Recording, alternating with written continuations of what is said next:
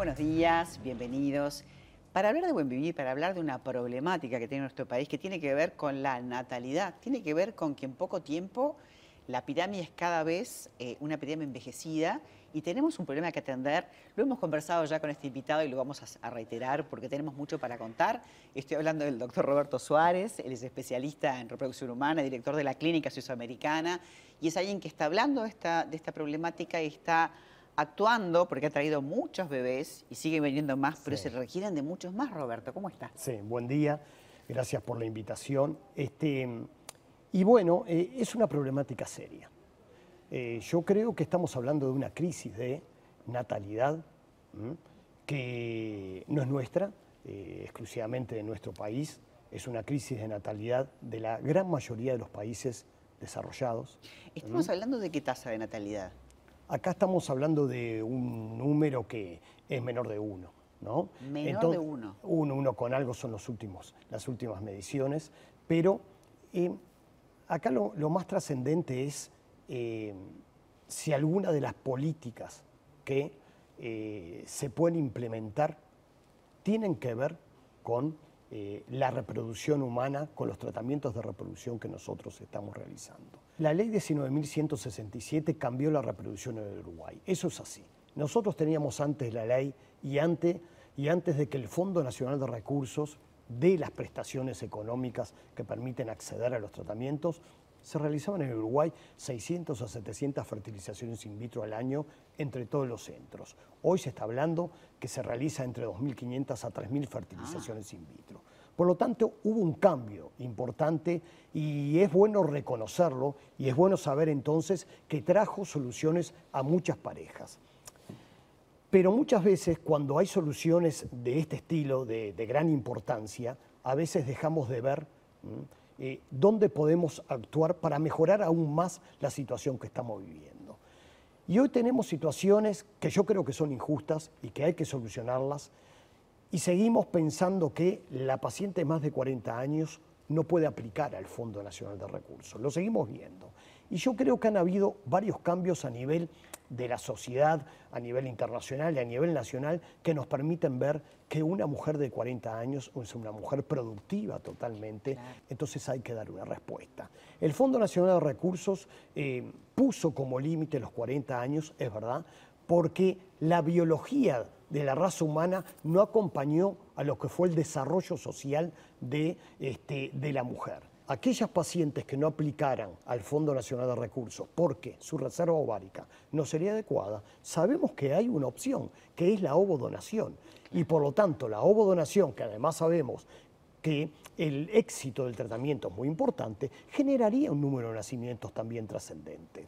Yo, por lo tanto, el tema de los 40 años, para aplicar al Fondo Nacional de Recursos, lo reestudiaría, lo analizaría y veríamos que ahí tenemos por lo menos te diría un 30% de pacientes además, que podrían acceder que ahora no están accediendo. Un 30% es un montón. No tengo la mínima Pero además duda. que el hecho de que la mujer decida ser mamá más grande uh -huh. este, también tendría de, de, tener implicancia en guardar tu material genético, ¿no? Pero es Ese que, es otro tema es que yo también, creo ¿no? que ahí estamos ante una situación de desigualdad total entre hombre y mujer. ¿eh? Pero una, una desigualdad, yo siempre insisto, la paciente que eh, quiere tener eh, sus hijos más tardíamente, generalmente no es por gusto, es porque la vida le está exigiendo claro, no encontró dedicarse... la pareja o no era el momento.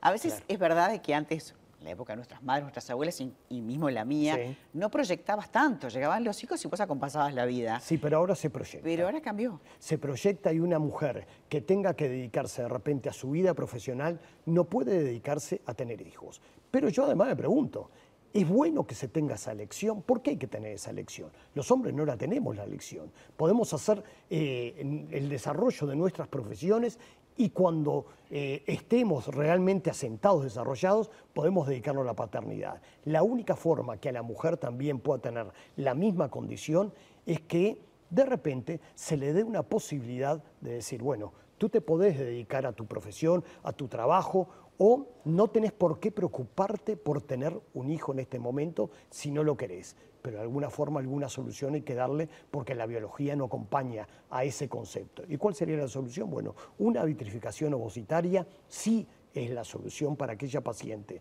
que tiene disminuida su posibilidad porque es mujer y entonces requiere guardar no, y su además poder tener un hijo con, con, tu material genético y cuando sos más joven te da un pronóstico de embarazo mucho mejor. pero además otra cosa, si tú guardas óvulos cuando los podés guardar, entonces luego que cumplas tus 40 y pico de años y quieras ser madre, también vas a aportar a ese déficit que yo estoy diciendo. Yo creo que hay políticas... Eh, muy generales que tienen que ser, hay políticas importantes como para que eh, se aumente la natalidad, como para que las personas puedan tener entonces un número mayor de hijos, para que haya más posibilidades de que la paciente se embarace en diferentes lugares. No tenemos que ser tampoco... Vos hablas de, de equidad y yo también pienso en la licencia maternal, que también los padres tendrían que tener una licencia paternal para poder compartir esa tarea, porque en definitiva, si no, siempre recae sobre la mujer, ¿verdad? Y entonces lo que tú decías, el hombre se puede este, trabajar, puede avanzar, y eso a nosotros como mujeres nos limita. Eh, yo estuve hará 30 días en Dinamarca, yo te había comentado, el Congreso eh, Europeo de Reproducción. La mujer en Dinamarca tiene un hijo y tiene dos años de licencia maternal. El padre tiene de repente ocho o nueve meses de licencia eh, paternal por ese hijo que nació. Esos niños eh, prácticamente tienen todo pago para el desarrollo de la niñez y para su universidad. Hay políticas estatales que estimulan a la pareja a tener hijos. Yo creo que mm, eh, estas políticas estatales tienen que aparecer, pero ¿en qué podemos contribuir los que hacemos reproducción? No moveremos la aguja, pero podemos contribuir. No, pero poder saber, saber que con la tecnología que hay hoy, claro. Eh, podés contribuir. La forma en que podemos contribuir es principalmente, te vuelvo a decir, en atender el sector de mujeres de más de 40 años que pueden aplicar al Fondo Nacional de Recursos. No podemos seguir con el concepto que la mujer con 40 años o más ya no tiene capacidad reproductiva únicamente. No, sabemos que igual puede ser madre, que está en excelente condición de ser madre, si no es con sus ovocitos, con ovocitos donados. Tampoco hay que ir muy lejos. Cruzamos el charco y en Argentina, que existe una ley de reproducción y que permite que las pacientes puedan también acceder a los procedimientos te aclaro que las pacientes más de 40 años pueden acceder a la ovo donación mediante entonces este, las, sus obras sociales. Así que tampoco tenemos que ir muy lejos. Está bueno hablarlo para que se escuche cada vez más fuerte Yo y que creo que sí. a donde tiene que llegar, ¿verdad?, para legislar. Las pacientes de más de 40 años se tienen que preocupar y las mujeres también tienen que preocuparse por este, exigir el derecho de decir cómo puedo yo cubrir mi reserva ovárica. La única forma es la vitrificación. Y bueno, y esto depende de las autoridades. ¿no? Buenísimo, Roberto. Muchas gracias. Sabemos que se ha avanzado muchísimo sí, porque sí, pero inclusive en la oncofertilidad, hay muchas cosas, pero este es un tema central, un tema de política de, gobierno, un tema que nos atañe a todos como país, ¿verdad? Tiene, tiene que, darse una solución a esto. Muchísimas gracias. Gracias, María. Por muy interesante la charla. Bueno, muy bien.